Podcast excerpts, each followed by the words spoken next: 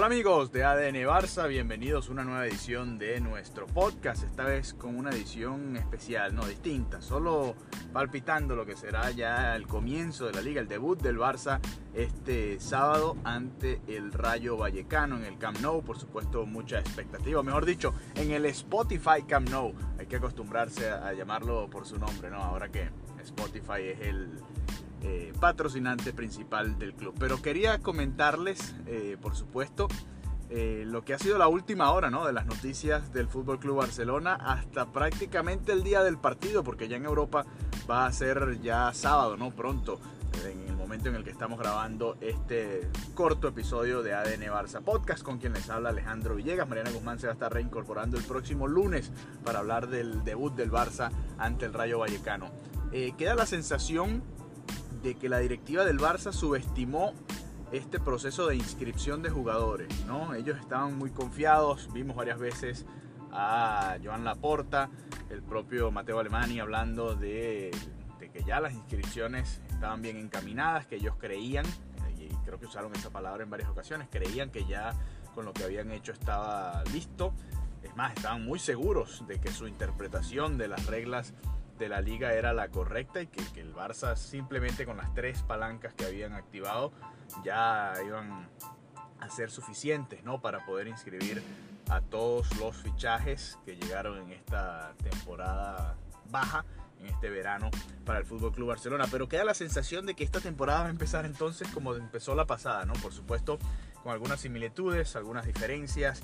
El Barça no es aquel Barça de Kuman, no viene de esa pretemporada en la que había más dudas que certezas, mucho menos. Por supuesto, no, no ha llegado un golpe del tamaño de aquel que llegó en aquel verano hace un año, como fue la partida de Lionel Messi, que por supuesto cambia los planes de cualquier eh, plantilla, de cualquier equipo, de cualquier institución. Eh, pero en cuanto a las inscripciones, sí queda esa sensación, ¿no? Recordamos, y vaya que han cambiado las cosas. Hace un año, Gerard Piqué tenía que rebajarse la, salario para poder inscribir a Memphis Depay. Comenzó aquella temporada con un centro de Depay para cabezazo de Gerard Piqué y así comenzar ganando aquel partido contra la Real Sociedad.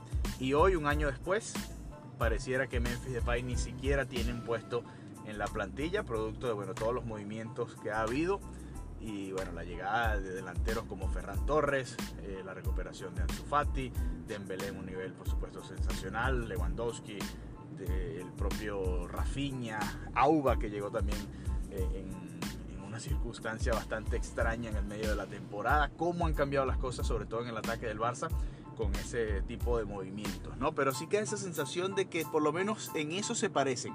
Tienen muchas otras cosas diferentes, sabemos que el Barça de Xavi juega otra cosa, ya dio destellos de lo que puede ser, pero sí, sí creo que la directiva del Barça, y hay que decirlo, encabezada por Joan Laporta, quizás subestimó, diría yo, a Tebas y a la liga. Y ojo, que el Barça no es el único equipo que ha tenido problemas a la hora de, inscribir a sus fichajes. Muchos de los equipos de la liga están atravesando problemas financieros. Eh, yo diría que prácticamente el único que está totalmente saludable es el Real Madrid. De resto, y bueno, ahora el Barça, si lo queremos involucrar en ese grupo, que yo creo que no, no le corresponde realmente, porque el Barça ha tenido bastantes problemas y más bien ha tenido que acudir a estas palancas de emergencia para poder resolver la situación con respecto a las inscripciones. Pero en todo caso, eh, parecía todo muy tranquilo, todo muy llevadero a lo largo del verano, había mucha confianza, todavía la hay, ¿no? Ya pudieron inscribir hasta el momento en el que hemos grabado esto a seis de los siete fichajes, bueno, y dentro de esos fichajes está incluido por supuesto el nombre de Dembélé y el nombre de Sergio Roberto, que se cuentan como fichajes, aunque sabemos que en, sí no lo son, porque ya eran eh, parte de la plantilla de la temporada pasada. Pero eh, queda por fuera Jules Koundé por ahora. Se tiene hasta finales de mes, por supuesto, eh, para que cierre el, el, mercado de fichajes. Y de eso hablaba Xavi hoy en su rueda de prensa. Comentaba además eh, le preguntaron, por supuesto, por el caso Frankie de Jong, le preguntaron por Gerard Piqué.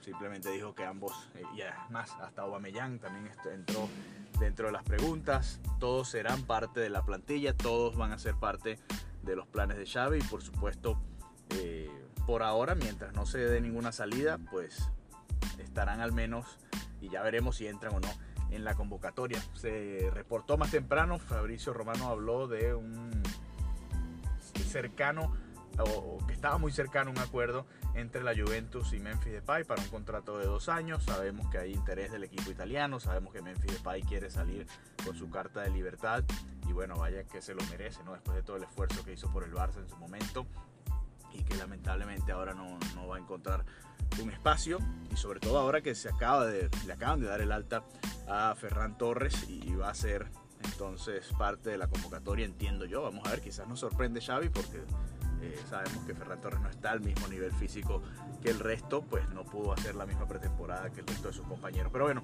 en todo caso, eh, ya por fin va a llegar el comienzo de esta temporada.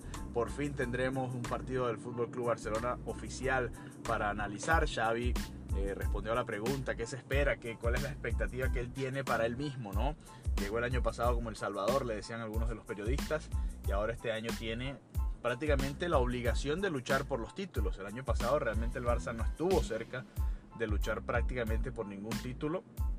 La realidad es esa, quedó fuera muy temprano en la Copa del Rey, quedó fuera aún más temprano en la Liga de Campeones de Europa, quedó fuera también temprano en la Europa League y en la Liga amagó con que iba a acercarse después de vencer al Real Madrid, pero la realidad es que no, no fue el caso, ¿no? El Barça se terminó desinflando y no pasó mucho más que el Real Madrid terminando de llevarse la liga prácticamente porque no tenía un rival que le hiciese frente en esa temporada. Así que con esa expectativa nos quedamos, por supuesto con el sabor amargo de que hay que esperar hasta el último día y la angustia de la que hay que esperar hasta el último día para poder inscribir a todos los jugadores, pero bueno, ya uno se va acostumbrando, ¿no? Cuando va cubriendo el Barça, cuando va siguiendo al equipo día a día de cerca, que estas situaciones suelen suceder y que siempre hay noticias nuevas, eh, siempre hay un reporte, siempre hay algo extraño que está sucediendo alrededor del Fútbol Club Barcelona y bueno, es parte de, de la labor, ¿no? De cubrir este equipo, de seguir este equipo de cerca y nosotros con mucho cariño lo vamos a hacer acá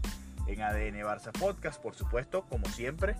Alejandro Villegas quien les habla desde Miami y Mariana Guzmán que va a estar allá en el Camp Nou para el debut del Barça ante el Rayo Vallecano. Un abrazo, esperemos que disfruten de ese partido.